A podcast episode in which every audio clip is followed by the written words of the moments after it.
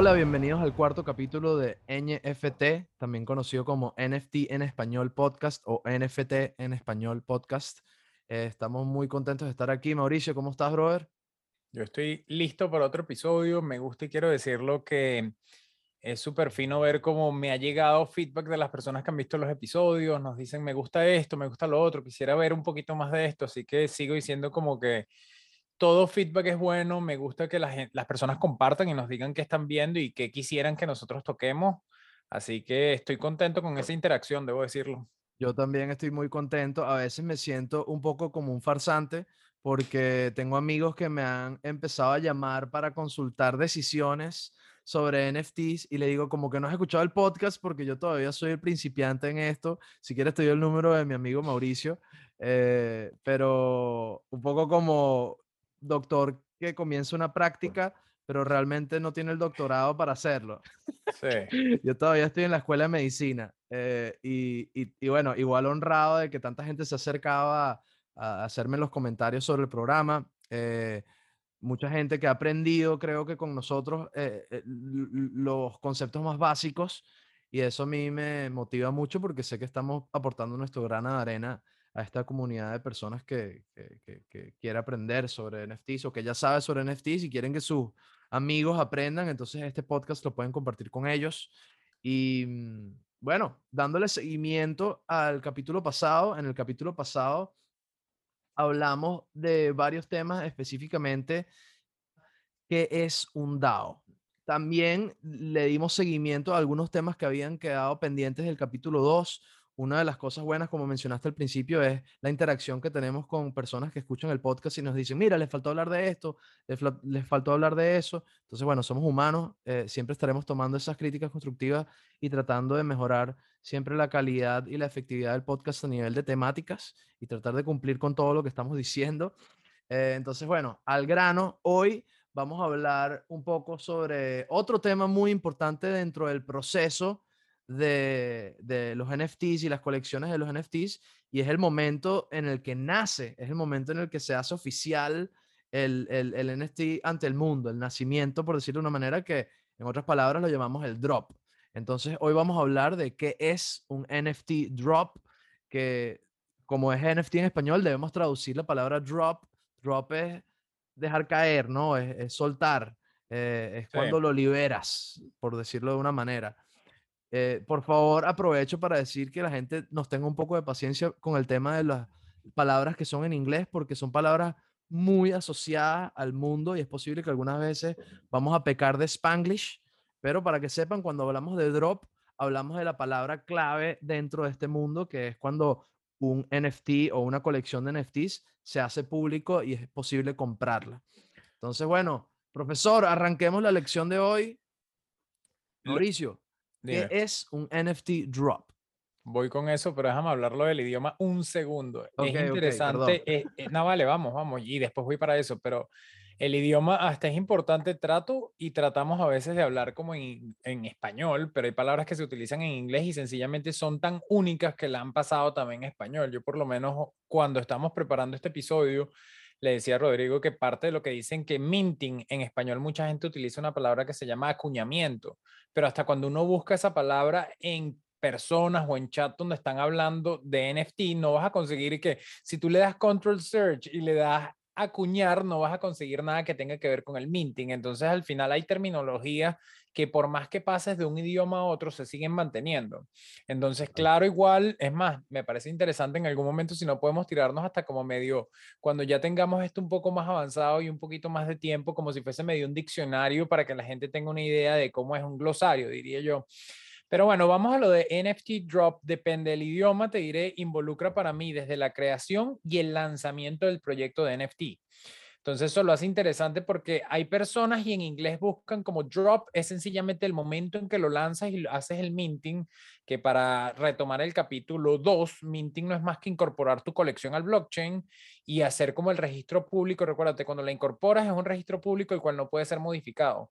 Entonces también ahí va un poquito lo que explicaba Rodrigo del lanzamiento. Una vez que tú dejas eso ahí, prácticamente no vas a poder tocarlo y como salió, salió si es un contrato digital que ya está en el blockchain. Lo cual a las personas del equipo, si somos nosotros, nos da un poco de estrés porque no es como un website que te dicen lánzalo y después lo vamos acomodando, lo vamos, lo vamos cambiando. Cuando es algo en el blockchain, ya sencillamente la mayoría de la información no puedes tocarla y si la tocas, en prácticamente tendrías que escribir otro bloque y volver a, volver a montar el contrato completo. Entonces, en muchos casos no se cambian. Hay, digo como en la mayoría, y no quisiera, para todo el mundo es toda la información, no puedes tocarla, pero hay unos casos que, bueno, que ya lo abrí, voy a cerrarlo aquí. Por lo menos yo puedo sacar una colección de 700 NFTs, pero yo sé que hoy lanzo 700 NFTs y en un año voy a lanzar 700 más. Tú puedes decir que el total de la colección es 1400, pero nada más ahorita lanzaste 700 y el contrato va a decir 1400. Entonces, las estrategias de marketing y de lanzamiento son, ah, tú haces tus propias reglas de cómo lo quieres lanzar, ¿correcto? Pero lo difícil de eso es, como te digo, también es tratando de planear no únicamente tus necesidades actuales, sino tus necesidades a largo plazo por lo menos la colección de Stoner Cats, ellos sacaron 10.000 tokens, pero sabían que en la colección luego iban a incorporar tres personajes más. Entonces, en el contrato dice 13.000 tokens porque vienen 3.000 tokens más. Y lo bueno también a uno como, digamos, NFT, como el tenedor de los NFT o como NFT holder, de una vez ya uno está esperando, máximo me diluyen el número de NFTs que va a haber en la colección a 13.000. Si no tienes una sorpresa, lo cual también lo hace interesante. Lo comparo un poquito con empresas públicas. Yo tengo una empresa pública, una acción de una empresa pública hoy. Mañana ellos pueden llegar y decidir hacer tanto una consolidación o diluir mis acciones y sacar nuevas acciones. Entonces, en ese caso, ya antes eran 100 acciones de Apple y mañana son 1000. El valor de mi acción en sí bajó. Entonces, esto de que sea un contrato digital, no modificable, que de una vez está en el blockchain, que es totalmente transparente, lo hace interesante porque también te da esa seguridad de decir, ok, ya yo sé que de aquí no es que me van a sacar mil, dos mil NFT más, a menos que me lo digan desde el día uno o saquen una, una, una colección separada. Pues esa era la parte que quería hablar de, de en sí del minting. Pero ya para lo del drop, como lo veo yo, tiene que ver con todo el proceso, como dije antes, antes de salir. Entonces yo digo, desde hacer el arte, el contenido digital o físico, si vas a entregar un contenido digital o físico, ahorita es muy común de que estás haciendo más bien es una experiencia. No sé, y me voy a parar en esta porque creo que es interesante tu input, la, la propiedad intelectual. La propiedad intelectual de la colección es algo importante porque tú dices, yo estoy haciendo unos caracteres que son totalmente míos y sé, el único que los puedo utilizar es las personas del proyecto o vamos a hacer un carácter que yo voy a dejar que las otras personas lo usen de cierta manera.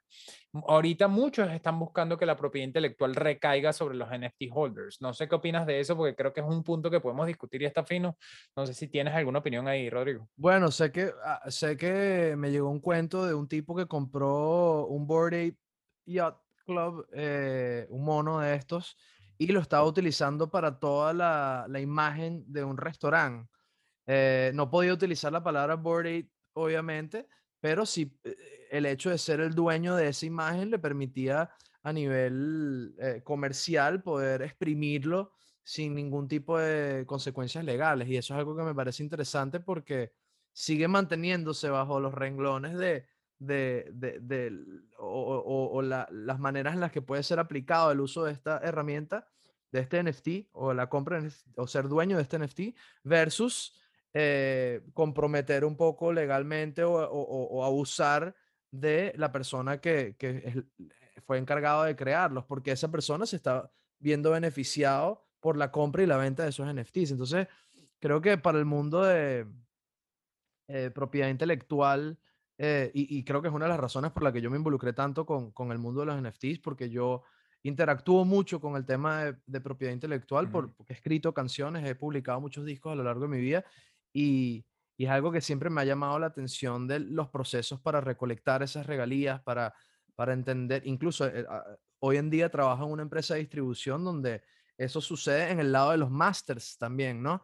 Y, no sé, o sea, creo que es algo que quiero explorar más y aprender más para entender cuáles son las aplicaciones y, y, saber, porque depende de cada lanzamiento, por eso te hice la pregunta al principio, de cada colección, cada manera de lanzar, un, hacer un drop eh, puede variar. Hay gente que pasa, lo estábamos comentando antes de la llamada, un año, dos años preparando su drop y hay gente que lo hace en dos meses y lo lanza y su estrategia es publicarlo por Instagram y informar a todo el mundo y ni utiliza Discord. Hay personas que utilizan todas las herramientas posibles. O sea, esto también nos va a llevar a hablar eh, sobre el tema del marketing y, el proceso de marketing. O sea, que es lo que yo quiero hablar contigo también. Vamos a ir un poco para adelante y para atrás, pero es, es tan amplio que quiero entender también cuál es la línea de tiempo entre tengo en mis manos los elementos que necesito, que también vamos a hablar de eso, cuáles son las cosas que necesito para oficialmente hacer un NFT drop. Necesito obviamente la colección, necesito el website, el nombre. Eso estaría chévere que lo hablemos ahorita en un rato. Pero antes que nada quisiera entender, ajá, una vez que ya tengo todos los misiles cargados al avión, ¿cuánto tiempo sucede entre que ya sé que los tengo y estoy listo para disparar y disparar? ¿Y cómo creo un plan de marketing y una línea de tiempo entre ese espacio para tener un drop exitoso, ¿no? Porque mucha gente lanza colecciones de NFTs que fracasan rotundamente mm.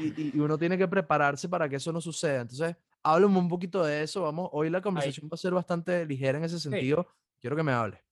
Ahí donde va, fíjate, me estás preguntando algo. Por eso voy y iba para lo, de, lo del IP. Lo IP también, que es la propiedad intelectual, tiene mucho que ver con los atributos.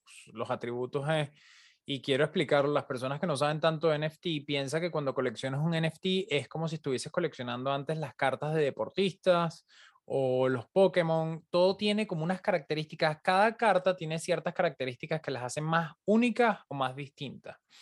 Y pueden que sean súper únicas de que solo una de una, o puede que en verdad se repitan, pero igual como no son tan frecuentes que salgan, los hace distintos. Lo mismo pasa con los NFT.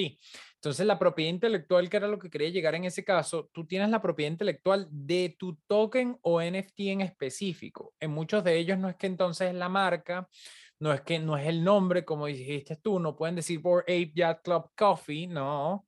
Es sencillamente, tú tienes el del el del NFT en específico que tú compraste, que tiene una gorra, una pipa y un zarcillo, ese es el que tú eres el dueño de eso. Pero igual, todas las empresas se reservan o todos los proyectos de NFT se reservan cómo utilizas la marca. A dónde vas tú, que, voy yo a otra parte. Ok, tienes el arte y tienes eso que es importante, pero después llegamos a cuando lo sacas.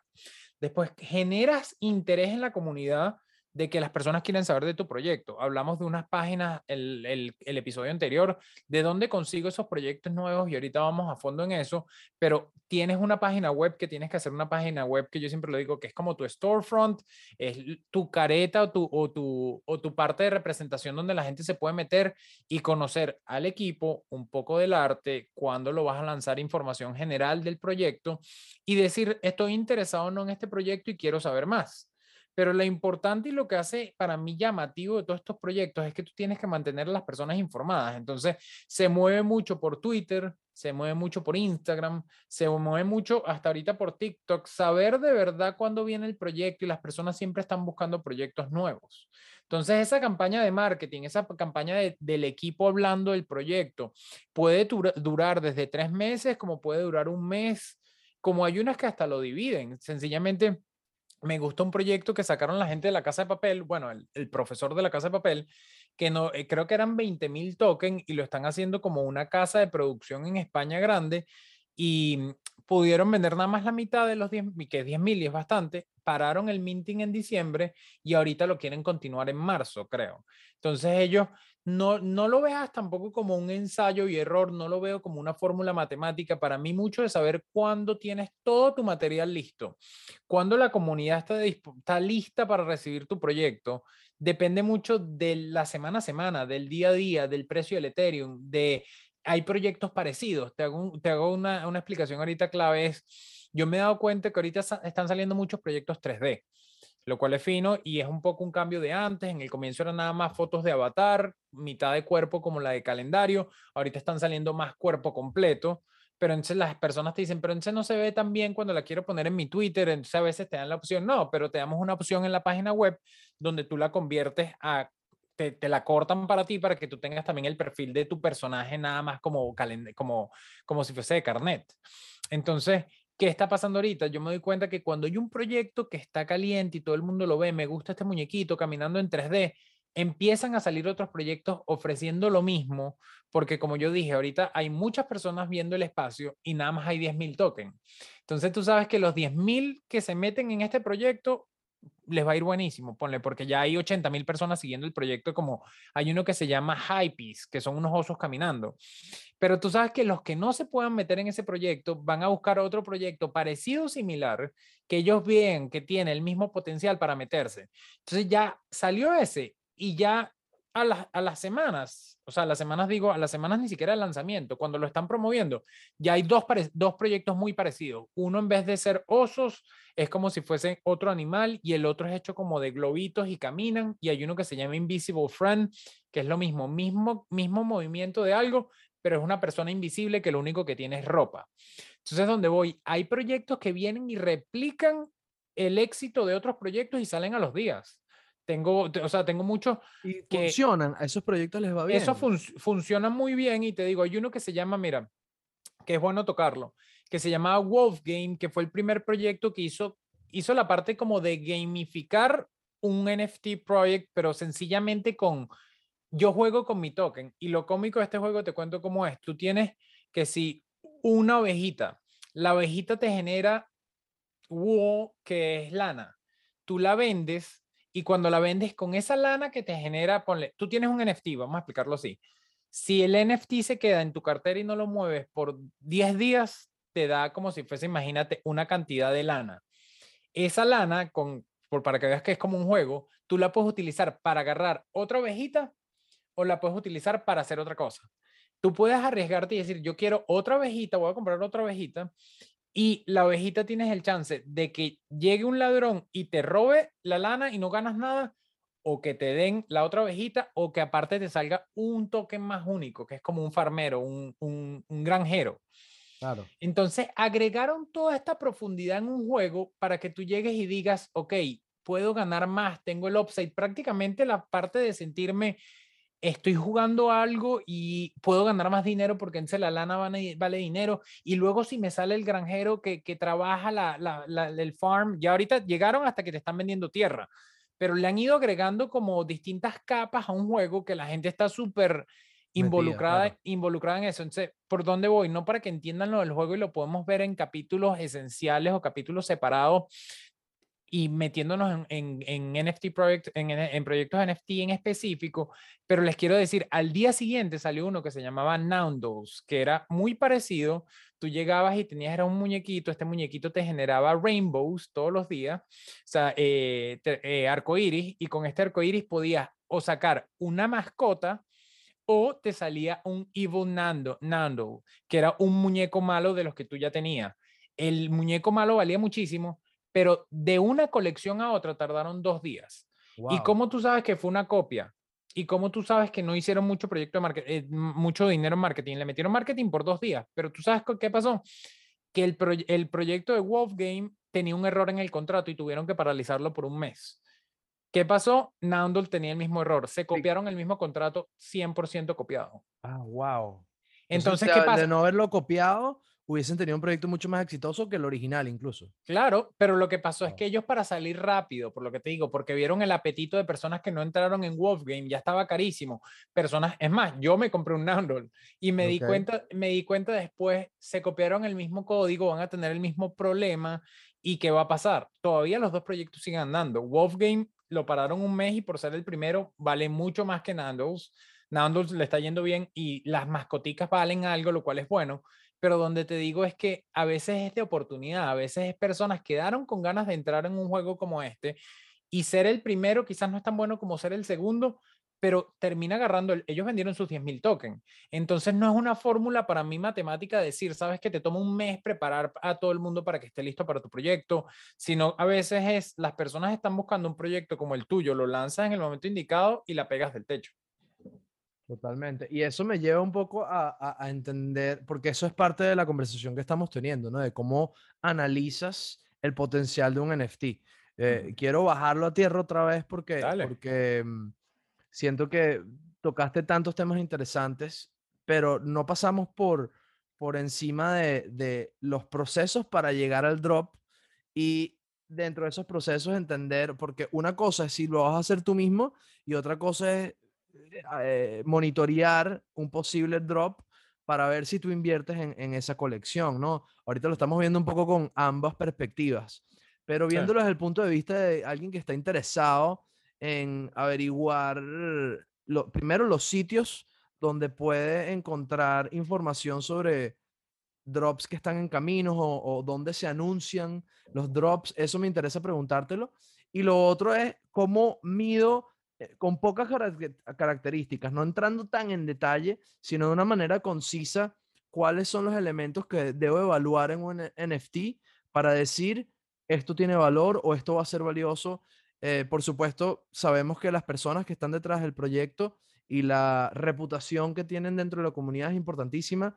Me estás diciendo también que si entras a un proyecto de NFT que ya tiene una comunidad gigante, por decir, de 80 mil personas, ya eso, ya eso le da valor al proyecto eh, de manera automática.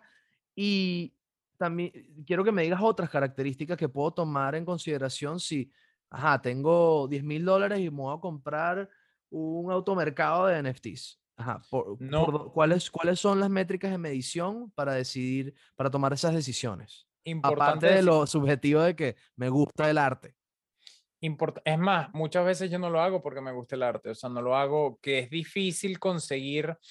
Para mí lo primero es la funcionalidad, más que el arte. Quiero decir que lo tenemos que decir, lo podemos agregar aquí. Nada de esto es una recomendación de comprar ningún proyecto. Yo les voy a dar mi punto de vista, pero como siempre digo, es importante que ustedes se tomen su tiempo y en entender qué son los NFT y en entender qué proyectos y qué hay de bueno en los proyectos y qué hay de malo en los proyectos. O sea, a mí me ha pasado y lo digo aquí totalmente, yo no soy persona que, que les gusta hablar de únicamente las cosas que les sale bien. Yo he estado en proyectos que luego me doy cuenta que es un rock pool que es sencillamente proyectos que la persona lanzaron rápido y luego se desaparecen y te pierdes el dinero. Pasa mucho todavía en el, en el mundo de NFT y ahí va un poquito lo que está tocando Rodrigo, que creo que es importante, por eso me gusta saber mucho quién está detrás del proyecto en el equipo. Yo siempre busco, o sea, estas personas que están detrás del proyecto son personas totalmente anónimas, que si mañana pasa algo, yo no puedo ni contactarlo por Twitter, no puedo ni siquiera ver el LinkedIn. A mí me gusta ahorita más los proyectos que las personas dan su cara y yo puedo decir, ¿sabes qué? Si algo pasa con este proyecto, uno puede llegar y aunque sea hablar y decir, mira, ¿qué pasó? ¿Por qué se desaparecieron? Y tener un poquito de esa parte de, de seguridad. Antes, cuando comenzaron todos los proyectos de NFT, los hacían anónimos y les parecía en su momento estaba bien, pero ya ahorita la mayoría de los proyectos tratan de tener por lo menos a las personas que están llevando el proyecto que sean personas que te están diciendo, mira, este es mi nombre, este es mi apellido, esta es mi cara, búscame en las redes sociales y, y tener un poquito más de presencia.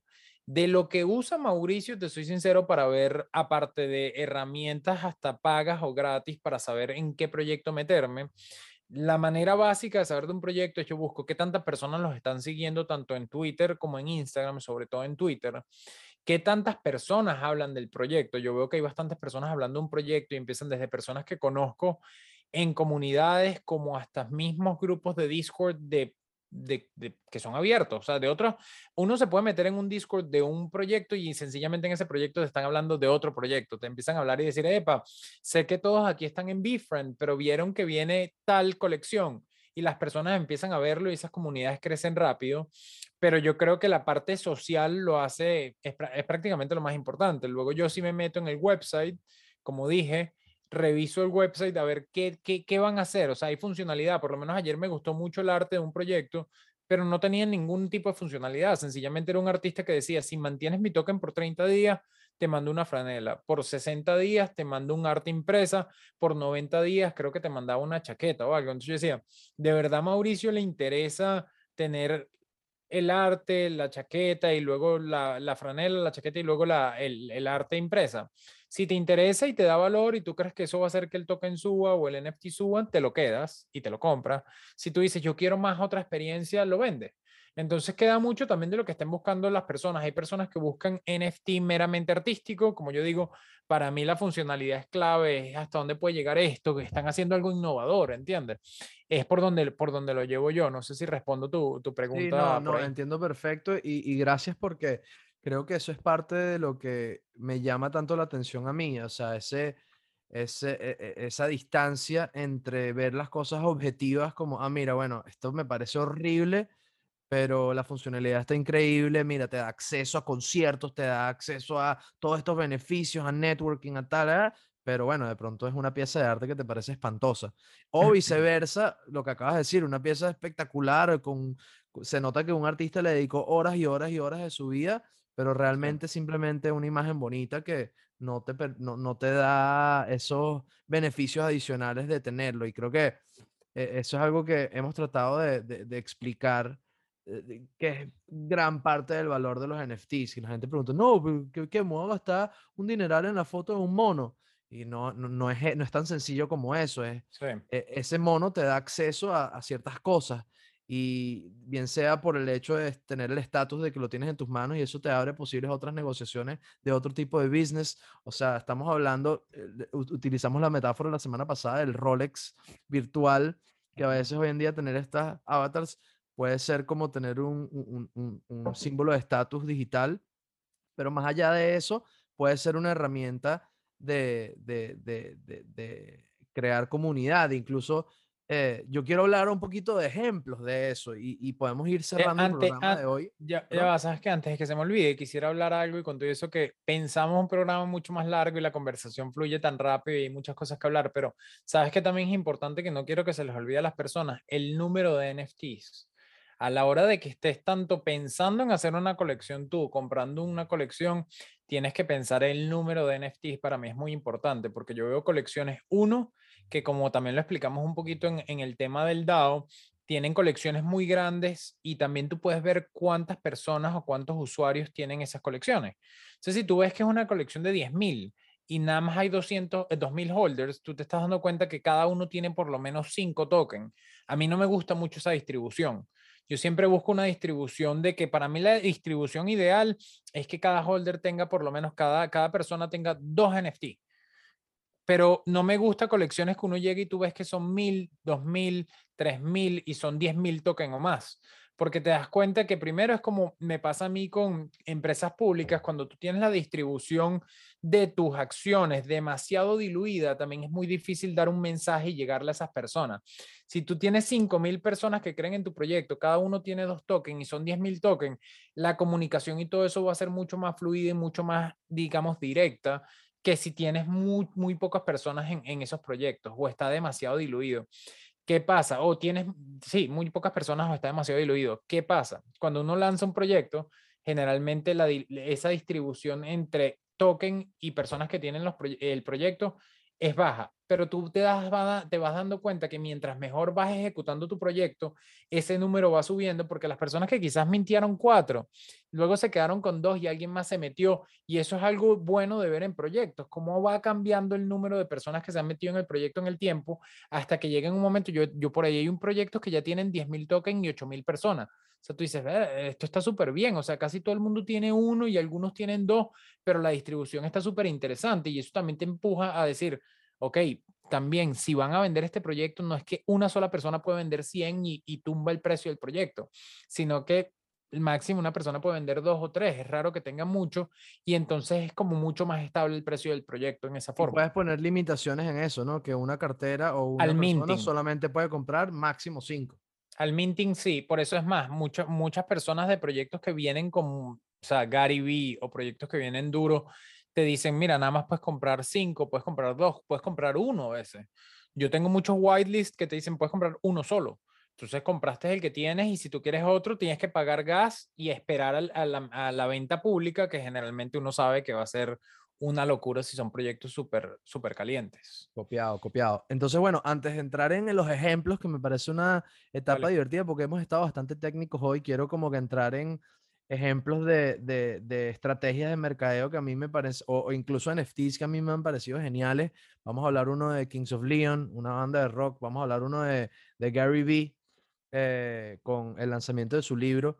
Pero antes de entrar en eso, quiero que hablemos rápidamente sobre el whitelist, porque hay algo que a mí no me queda claro en función del drop como tal y en función de esa línea de tiempo. Cuando hablamos del whitelist, el whitelist sucede justo antes del drop, de manera que alguien, es como cuando le mostramos el disco al grupo de panas antes de que salga el disco en Spotify, vénganse para mi casa que nos vamos a tomar unos whisky y vamos a escuchar el disco.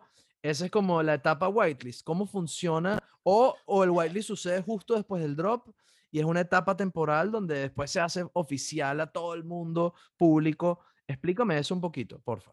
De nuevo, recuerda que estamos en una industria creativa, lo hacen de distintas formas. Hay personas que hacen whitelist de que yo llego mañana y un ejemplo es, y les digo a las personas, estoy haciendo este proyecto, los primeros 2.000 que se metan en mi página web que no tiene nada, van a estar, no les dices nada ni siquiera, pero sencillamente yo les digo, epa, te llegó este email, eres, tienes la oportunidad de mintiar esto y estás en el whitelist porque fuiste uno de los primeros que te metiste y creíste en nuestro proyecto. Hay personas que evalúan eso en Discord, que es el que menos me gusta a mí, que te dicen, dependiendo de qué tan activo estés en la comunidad, de qué tanto hables en el chat, te vamos a dar ese nivel, como un nivel, alcanzas un nivel de whitelist, donde entonces ya tú aportaste al proyecto hablando en la comunidad, puedes mintiar nuestro proyecto hay, como te digo, hay otros que más bien te dicen, a mí me pasa que hay proyectos ya que dicen, mira, tú tienes el proyecto de NFT, como NFT es un, es un canal en YouTube y un podcast que mucha gente está siguiendo y nosotros tenemos millones y millones y millones de personas. Y amigos en la comunidad, ellos van a decir, las personas que tengan el token de NFT pueden mintiar nuestro proyecto en whitelist. Entonces, a veces pasa que ni siquiera tienen contacto. O sea, a veces a mí me pasa que por tener un befriend, me dicen los que tengan befriend, Board Ape o Doodles pueden mintear este proyecto sin, sin tener que hacer nada. Si tú llegas y te conectas en whitelist y sencillamente ellos revisan que tu cartera, tú tengas uno de estos tokens y te dejan mintear. A donde voy es, el whitelist puede comenzar antes de que saques la página web, cuando estás listo a lanzarlo, depende de qué tanto interactúas en el Discord, como que no hay forma, eh, no hay una, una, una, forma que esté correcta o incorrecta. Por lo menos algún ejemplo de Venezuela, el Comedy Monster Club, el de Boy Comedia, era, yo me conecté en las llamadas anteriores y sencillamente dijeron, ok, ya los que se conectaron en todas estas llamadas ya han mostrado interés, están en el whitelist. Y eso eh, nos dio chance de mintear en ese momento antes del momento que fue el lanzamiento. Entonces, el gas fee se fue mucho más alto. Si el gas fee yo lo hubiese comprado ese día, seguramente era más alto, pero como lo tuve en 24, es más, tuve creo que 48 horas para comprarlo, no tuve problemas de comprarlo cuando fuese el mejor momento para, el, para Ethereum y para el blockchain. Ok, entendido. Gracias por aclarar eso porque no me quedaba claro eh, eh, en qué momento sucede el whitelist y me queda claro ahora que no hay reglas. O sea, eso lo estructura el grupo de personas detrás de la colección o detrás del drop quienes realmente deciden cómo va a funcionar el tema del whitelist. Y depende, depende de la, y después de ti, depende de lo que, de la, como digo yo, del apetito y las personas que están interesadas en tu proyecto. Puedes utilizar cosas innovadoras si tú dices, si en mi proyecto yo no veo que tanta gente está, interesada, ¿qué pasa si le doy beneficio a otra comunidad que, que, es interesante o parecida a la mía y les digo, vengan y minten mi proyecto y... Solo por ser parte de esa comunidad. Claro. se los dejo más barato o entran en un momento eh, preferencial o hay algunos que, que, empiezan a decir, los que minten en whitelist les damos un beneficio extra. Te vas a recibir una camisa, vas a recibir eso. No quiero mezclarlo y después dejo porque los dos casos que quieres hablar tú son buenos y no, no queremos pasarnos el tiempo, pero hay por lo menos un, un, una un drop o un proyecto que yo compré, que si tú comprabas 10 tokens de ellos, te mandaban dos canvas inmensos de uno, de dos de tus artes que te saliesen. O sea, después tenías un mes, tú elegías qué querías en los canvas y me llegaron aquí. Entonces, cada quien, o sea, hay parte que es como física y, eso era solo durante el periodo de whitelist y de, del minting. Si tú no tenías esas 10 canvas, luego no podías decir, ah, ahora colecciona 10 más mándamelas gratis. No, coleccionas 10 y luego ellos, tú tienes que pagar para que te lleguen. Entonces, cada quien hace como su juego y es un poquito lo interesante de esa interacción. No, lo máximo. Em, y, me parece súper interesante la parte de, unir objetos físicos con la compra del NFT también, que eso me imagino que lo hacen muchísimos eh, lanzamientos que por involucrarte de cierta manera en el proyecto o comprar tantos NFTs, recibes cosas en, en, el mundo análogo que están vinculadas a ese proyecto. Eso personalmente me parece genial.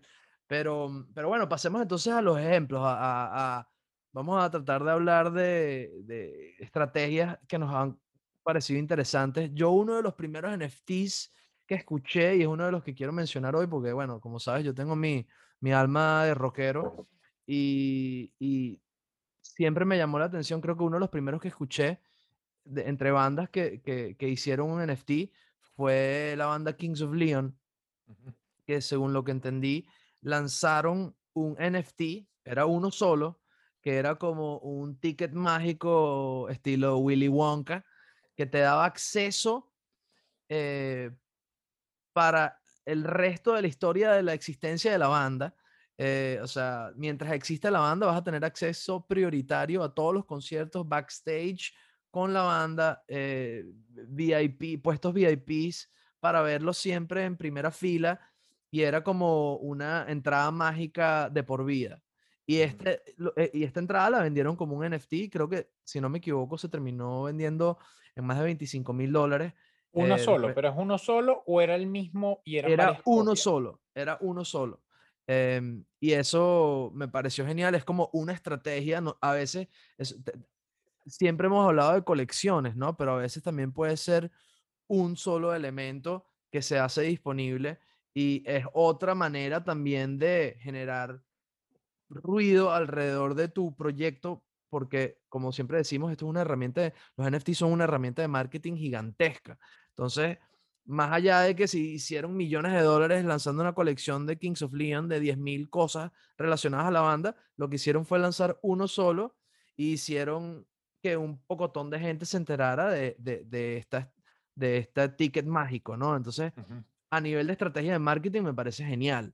es un ejemplo de que no se trata solo de hacerse millonario vendiendo colecciones, sino también generar como atracción alrededor de la gente por, porque nada más existe una de estas entradas, ¿no? Entonces por eso se vendió tan cara. Me imagino que el, ultra fan de Kings of Leon que le sobra la plata como para invertir en esto, hoy en día está súper feliz y ahora yo, te, y yo estoy haciendo marketing a la banda hablándote de este NFT. Entonces, de cierta manera, se cumplió la misión a nivel de marketing, a nivel de embolsillarse una platica y tener un fan, eh, crear una relación con un fan de por vida, ¿no? Em, ese es uno que me llama la atención a mí. Ahora quiero hablar de otro que, mm, que me parece interesante, pero voy a dejar que tú hables, que es la estrategia que hizo Gary Vee con el lanzamiento de su último libro, que incluso tú compraste eh, los libros y me mandaste una de tus copias a mí, pero por favor elabora tú para no cagarla yo eh, explicando mal lo que fue la estrategia de, Gary Vee con esto. Para mí, para mí Gary Vee, como estás diciendo, en eso fue un genio. Él tenía, creo que, yo tengo dos de sus libros anteriores, pero creo que tiene tres o cuatro libros. Él tenía un contrato puedo estar equivocado, pero no, eh, creo que es Penguin Random House, pero un contrato para cuatro libros, este era su último libro y le tocaba negociar con esta empresa. Él se dio cuenta del movimiento que tiene, como dice Rodrigo, de marketing y todas las personas que lo siguen y todo lo que quieren saber de él, que él sí le pedía a la comunidad, mira, este es mi nuevo libro y voy a hacer algo nuevo, prácticamente se atreven conmigo, lo iban a hacer. Ya había lanzado los Be Friends, que fue una, una colección súper exitosa y dijo, ¿qué pasa si les pido a la comunidad, en vez de comprar el libro de una vez, o en vez de comprar un token que la, comunidad le estaba pidiendo que querían otro NFT de él, cualquier persona que compre 12 libros recibe un NFT. Entonces, las personas, y eran 24 horas para hacerlo. Cuento muy largo, corto, rompió todos los récords de más libros vendidos en una semana, en un fin de semana. Yo en sí y aquí me, me quito la, la, careta y no únicamente libros que compré yo, sino que con mis amigos a mi casa terminaron llegando más o menos como 80 libros. Entonces, y, y era una locura porque yo sí, como había comprado su colección anterior, entendí que esta parte es, los libros van a tener bastante valor. Ahorita es una colección en número, que es una colección súper numerosa, o sea, hay 125 mil tokens, o sea, 125 mil NFT, multiplica eso por 12 libros y esa fue la cantidad de libros que vendió en, ese, en esa ventana de 24 horas. Pero lo interesante de estos NFT, que parte él está agregando esa parte que me gusta como de juego, se queman. ¿A qué se refiere a que se queman? Que tú los puedes utilizar para alguna función y si una vez que los utilizas, se eliminan de la cantidad de NFT que hay. Es decir, que si hay 125 mil, comenzaron 125 mil y ya ahorita hay 122 mil, o sea, se han quemado 3 mil. ¿Y qué hizo, él? Como estos parques de diversiones o estos parques de maquinitas de los niños, donde tú acumulas, si tienes siete libros, lo puedes cambiar por un televisor. O sea, si yo veo un televisor que me gusta, doy mis siete libros, me los quitan, o mis siete, mis siete NFT, mejor dicho, y me dan el televisor. O me dan otro NFT, o me dan un pase a su conferencia. Entonces él tiene una sección como un website que es como las cosas que tú puedes cambiar por los libros. Si hay personas que están acumulando libros diciendo, yo quiero ir a la conferencia de Gary Vee, son 20 libros, voy a 20 tokens, mejor dicho, de los libros. Entonces me compro 20 tokens de los libros y lo trato de canjear en su mercado por una, un acceso un día de su conferencia. Entonces él está buscando qué le ofrece a estas personas como productos para que lleguen y terminen de decir, de vender o comprar sus libros y disminuir la cantidad de libros que hay.